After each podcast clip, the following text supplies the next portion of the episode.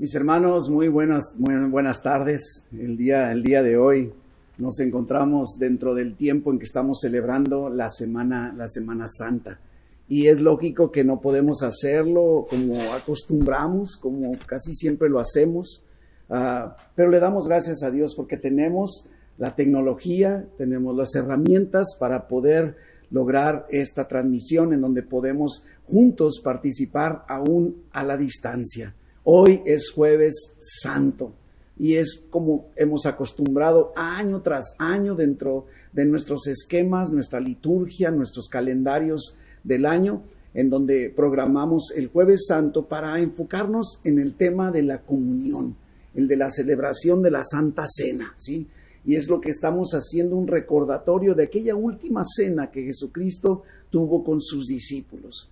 Y, este concepto de la comunión que celebramos cada domingo, ah, escuchamos, dependiendo del contexto que, de donde provengas y lo que has escuchado, a lo mejor escuchas como la comunión o la mesa del Señor o la, la Eucaristía o pudiera ser también la cena del Señor. Y no importa cómo le llames, estamos hablando acerca de lo mismo, de este tiempo en el que de alguna manera estamos haciendo un acto recordatorio que es simbólico de algo que sucedió. Quiero invitarles, mis hermanos, que tengan preparados, tengan ahí a la mano su jugo, su, su pan. Si, si no tiene pan, puede ser una galleta, puede ser cualquier cosa que simbolice. Recordemos que esto es un acto simbólico. Pudiera ser a lo mejor que ni siquiera diga, y no tengo jugo de uva. Pues aunque sea jugo de naranja, yo sé que esto pudiera a lo mejor sonar raro para algunas personas, pero en realidad tenemos la oportunidad de poderlo hacer. Estamos hablando ah, de un acto simbólico, inclusive si a lo mejor de plano ni siquiera tienes jugo de nada, ni, ni pan ni galleta, para nada, participa de este momento ahorita en un rato más, cuando impartamos la comunión. No, eh, porque es en forma simbólica, ¿verdad? Es bien importante. Y, algo que me llama mucho la atención es cómo la, cómo la Biblia liga todo, todo, todo la historia de Jesucristo de una forma magistral. Si nosotros nos vamos en esta temática de la comunión, nos vamos inclusive, ¿sabías? Desde el capítulo 14 de Génesis, ahí en el versículo 18, encontramos un, pasaje en donde Abraham, el famosísimo Abraham, tiene un encuentro con, con Melquisedec, un, un, sacerdote del Dios Altísimo. Y algo que llama mucho la atención en ese, en ese versículo, dice Génesis 14, 18, para que lo busques ahí en casa, dice que entonces Melquisedec, el rey de Salem. Salem es lo que ahora es Jerusalén, ¿verdad? Y sacerdote del Dios Altísimo, dice que sacó pan y vino. ¿No te parece coincidencia? Sacó pan y sacó vino. Es este encuentro de Abraham con Melquisedec, el sacerdote del Dios Altísimo, y está presentando los elementos, el pan, el vino a la mano precisamente. Y sabemos bien por toda la doctrina y todo lo que nos enseña la Biblia que este Melquisedec es una cristofanía. Melquisedec en realidad es un Jesucristo en el Antiguo Testamento. Y esto lo podemos ver ustedes en casa, hasta puede ser un ejercicio de tarea ya con más calma en familia. Váyanse a la carta a los Hebreos en el capítulo 7 y ahí explica bien la función de Melquisedec. Y este Melquisedec entonces nos está mostrando una labor sacerdotal de Jesucristo celebrando la comunión con el pan y el vino, pero en el antiguo pacto, en el antiguo pacto, ¿verdad? Y después viene Jesucristo en el nuevo pacto y podríamos decir que instituye lo que hoy conocemos en sí para nosotros la cena del Señor.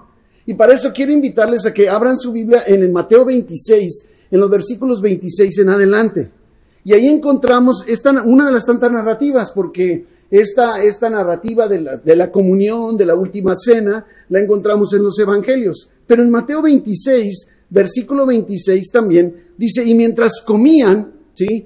Tomó Jesús el pan y bendijo, o sea, dio gracias, bendijo, y lo partió, ¿sí? Y lo dio a sus discípulos y les dijo con toda claridad, tomad, comed. Y dice, esto es mi cuerpo. Y luego dice el versículo 27, y tomando la copa y habiendo dado gracias, ¿sí? Les dio diciendo, bebed de ella todos, todos, ¿verdad? Porque esto, dice Jesucristo, es mi sangre del nuevo pacto que por muchos es derramada. ¿Para qué?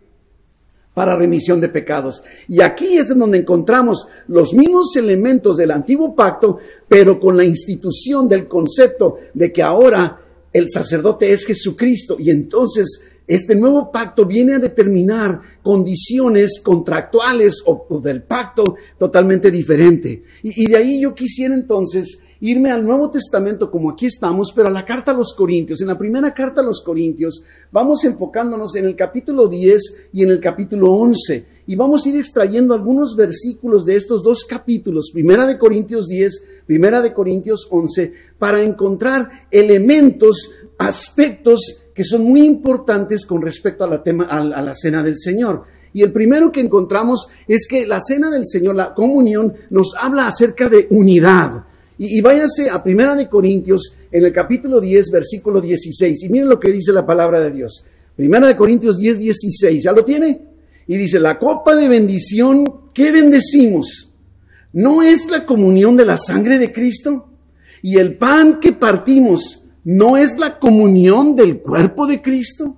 Y fíjese que la palabra comunión en el griego original es una palabra que hemos escuchado mucho, que es koinonía y, comuniones que compartamos. E, es, es, como una, compartiendo todo, pero al mismo tiempo juntos, coinonía. Y, y, se está refiriendo a un, a un pan que es un cuerpo, porque tú y yo, y esto es lo que nos habla de la unidad, como cristianos, donde quiera que estemos, tú y yo somos recordados en la comunión que somos el cuerpo de Cristo. La Biblia nos dice con toda claridad que tú y yo somos la iglesia, somos el cuerpo de Cristo. Y es justo lo que aquí estamos aprendiendo, el compartir la comunión. Aún donde estés tú y yo acá y donde quiera que estemos todos como iglesia, nos une como creyentes de todas las edades, ¿verdad? ¿Y, ¿Y, qué es lo que nos une? La celebración de la muerte y de la resurrección de Jesucristo a nuestro favor. Qué, increíble, ¿verdad? Esto nos muestra. Ahorita que participamos de la comunión, recuerda esto. Somos una familia, somos uno, somos el cuerpo de Cristo donde quiera que estemos. Pero hay un segundo enfoque. En el versículo 17, primera de Corintios 10, 17 ahora. Vámonos al 17 y dice, siendo uno solo el pan, ¿sí? Uno solo. Por eso la Biblia nos dice que solo hay un, solo mediador entre Dios y los hombres y ese es Jesucristo. Lo dice con claridad primera Timoteo 2.4. Pero siendo un solo el pan, nos dice Primera de Corintios 10, 17, dice, nosotros, ustedes y nosotros, todos nosotros, con ser muchos, estamos en todas partes, somos un cuerpo. Pues todos, ¿por qué somos un cuerpo? Porque todos participamos de aquel mismo pan. Este es otro de los aspectos increíbles que sucede con la comunión que vamos a tomar en este momento y cuando cada rato que la, que la tomemos. ¿verdad? Todos participamos de la fuente única de vida que está en Jesucristo, su cuerpo, su sangre, ¿verdad? Inclusive por eso es que Jesucristo, ahí en el Evangelio de Juan, en el capítulo 6, hablando acerca del pan, él por eso decía, si, no comes mi, carne y bebes mi sangre, entonces no tienes vida en ti mismo. Está haciendo referencia, lógicamente, no a que, no a que se tomen la carne de Jesucristo y la sangre de Jesucristo, y, tampoco quiere decir que a fuerza estos símbolos que representan su cuerpo y su sangre, pero sí es muy importante, ¿verdad?, que al considerar que en Cristo tenemos vida, y esto es parte de lo que somos recordados al celebrar la comunión. No es nada más un acto litúrgico de toma el jugo y toma el pan y se acabó y amén. No, ¿verdad? Y luego todavía Jesucristo ahí en el Evangelio de Juan 6 continúa diciendo que el que come mi carne y bebe mi sangre tiene vida eterna. Y tú y yo hemos comido su carne y bebido su sangre al haber entregado nuestra vida a Jesucristo. Y entonces nos ha dado la vida eterna.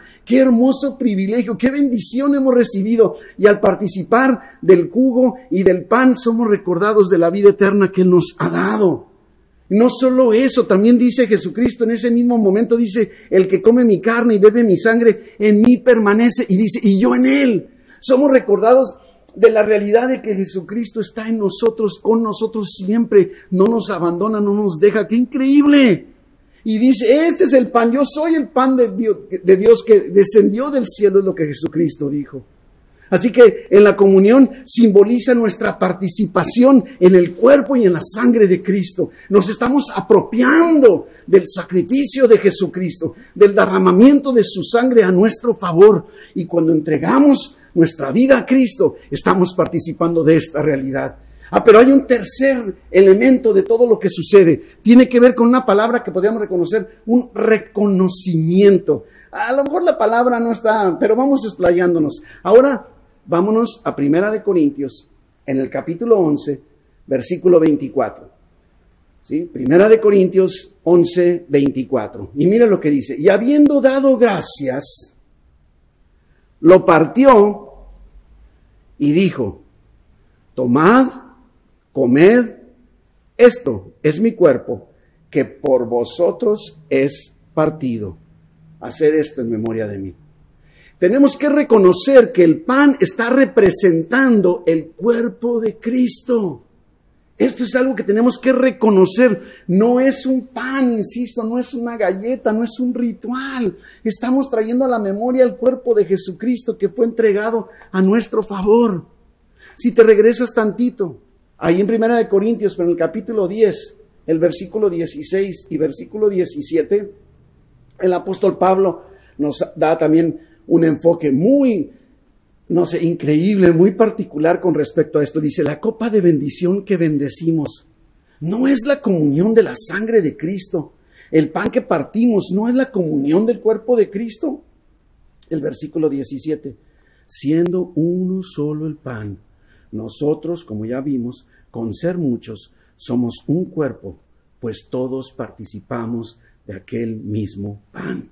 Tenemos que reconocer esta realidad, que nosotros somos el cuerpo de Cristo, como ya lo dijimos, y estamos participando en la comunión en forma simbólica de una realidad, de un acontecimiento verdadero, un Jesucristo entregando su vida a favor tuyo, a favor mío, muriendo y resucitando para el perdón de nuestros pecados. Te amó a ti, me amó a mí y se entregó por nosotros. Esto tenemos que reconocerlo.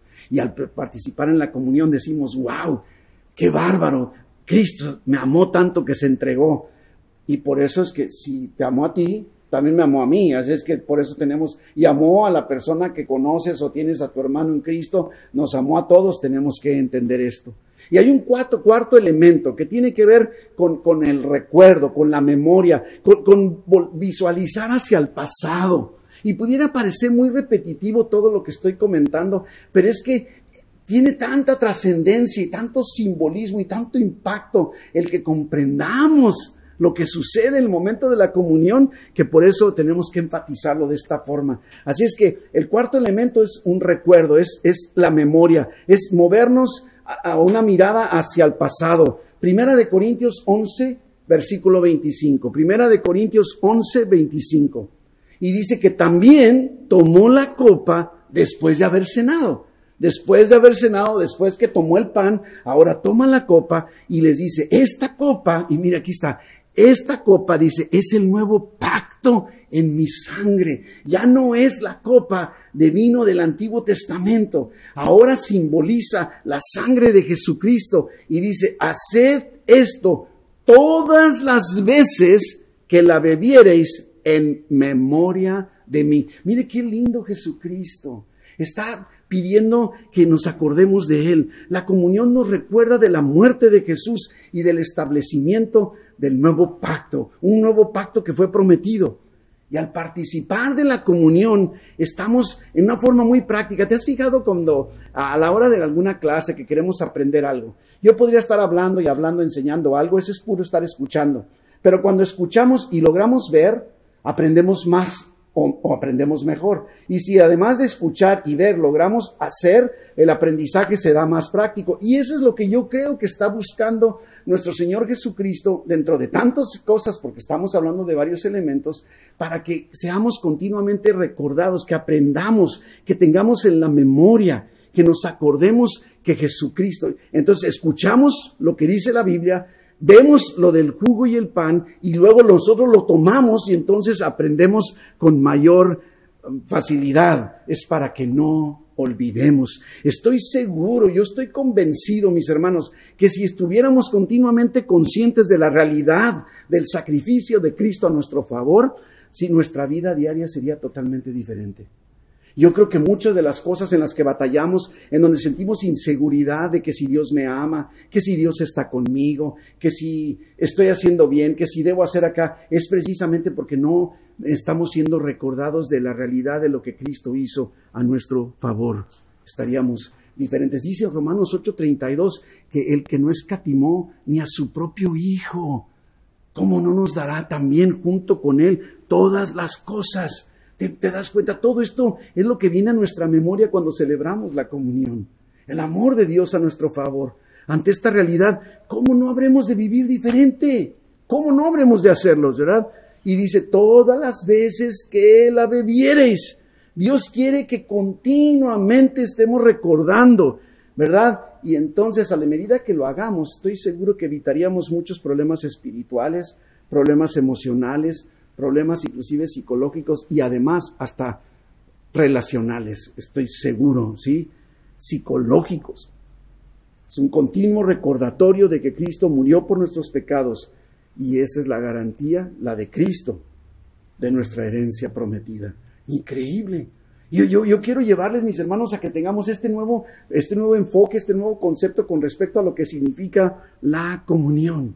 Número cinco, porque son seis, ya vamos a terminar y vamos a participar de la comunión. Número 5 tiene que ver con proclamación. El versículo 1 de Corintios 11, 26, ahora fíjese lo que dice, que eh, a cada rato lo decimos los domingos ah, en nuestro sermón al, celebrar la comunión, pero dice, así pues todas las veces que comiereis este pan, 1 de Corintios 11, 26, y bebiereis esta copa, la muerte del Señor anunciáis hasta que Él venga. ¿Sí? Al participar de la comunión estamos anunciando el sacrificio de Jesús. Es realmente lo que estamos haciendo. Le estamos proclamando al mundo entero la muerte y la resurrección de Jesucristo, la salvación que Él nos ha dado gratuitamente por medio de la fe. Estamos haciendo una proclamación. ¿Y sabes qué es lo más increíble? Esa proclamación no es solo en el mundo físico, en el mundo material. Esa proclamación también la estamos lanzando en el mundo espiritual, porque sabemos que existe un mundo espiritual. Es un acto de proclamación, aunque no seas predicador o predicadora es un acto de proclamación. Proclamamos que Jesucristo entregó su vida para nuestra salvación. Y por eso dice, todas las veces, todas las veces que lo hagas, proclama. Estamos anunciando, proclamemos porque de eso se trata. Y el sexto punto, el último de, nuestra reflexión, es, tiene que ver con anticipación. Es así como vimos en memoria, vimos viendo hacia el pasado, en la anticipación vamos viendo hacia el futuro. En ese mismo versículo 26 Primera Corintios 11, 26. También me da este aspecto al que quiero yo hacerme referencia. Dice así pues, todas las veces que comiereis este pan y bebiereis esta copa, la muerte del Señor anunciáis hasta que Él venga. Esto nos habla de una realidad, es ver hacia adelante, hacia el regreso de Cristo. Cristo viene otra vez al celebrar la comunión Estamos siendo recordados de esta realidad, aunque pareciera que se esté tardando. A lo mejor inclusive estás tan asustado que dijeras, no quiero que todavía venga, será el fin del mundo, pero Cristo viene de nueva cuenta. Y a los cristianos, a los creyentes, a los que hemos entregado nuestra vida a Cristo, seremos arrebatados y nos encontraremos con Jesús en el cielo. Así que imagínense estos seis elementos increíbles de todo y podríamos seguir encontrando muchísimos otros factores, elementos, ideas, reflexiones o conclusiones con respecto a la comunión, pero con estos seis. Yo, yo, te invito, vuelvo a decirte, si necesitas el bosquejo de lo que vimos el día de hoy, solicítalo, con gusto te lo haremos llegar para que puedas a lo mejor después estarlo estudiando en familia, pero reflexionemos sobre esta realidad. Qué privilegio Dios nos ha dado a través de la celebración de la comunión. Esa es precisamente la institución de la cena del Señor, la mesa del Señor, la Eucaristía, llámale como quieras, pero es el tiempo en el que obtenemos todos estos beneficios y no debemos olvidarlo. ¿Ok? Así que acércate tu pan, acerca tu jugo para que listos todos como familia podamos participar de este tiempo, ahora sí, de comunión, mientras estamos escuchando una hermosa alabanza de parte de nuestro equipo de voluntarios.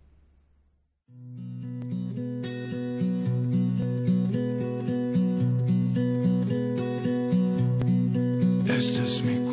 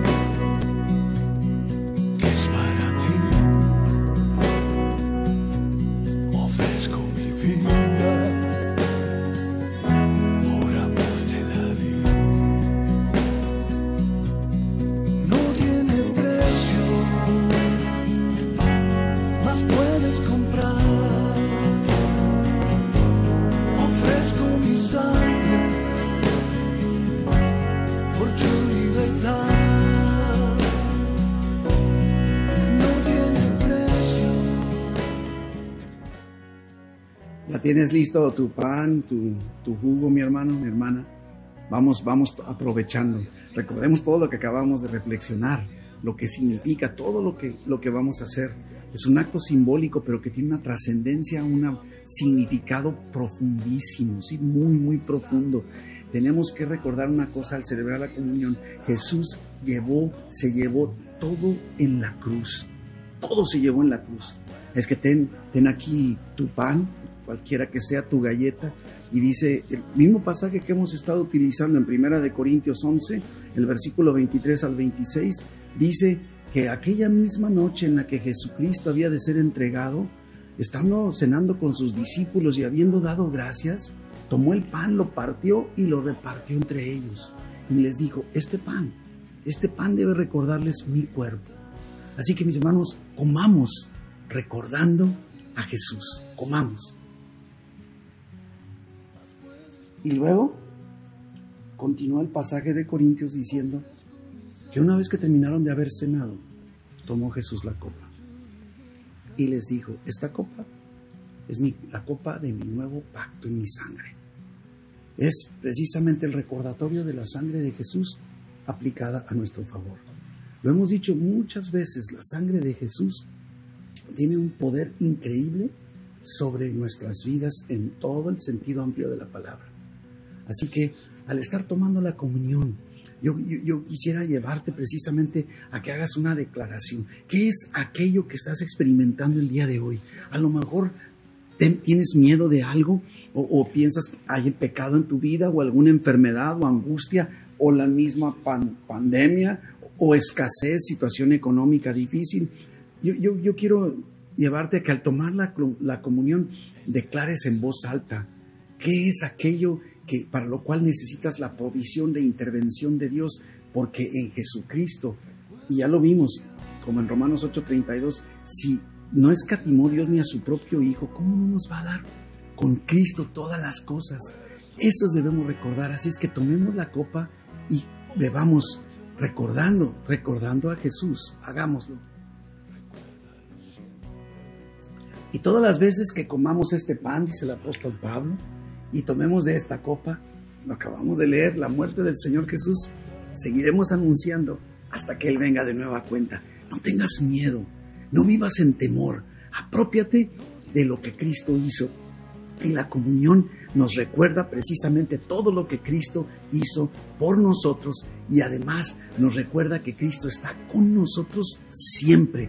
Esto es lo que la comunión debe producir en ti y en mí una libertad espiritual confiando en el único que puede darla, una paz sobrenatural que necesitamos para nuestro diario vivir y Dios puede traerla y a través de la comunión estamos siendo recordados.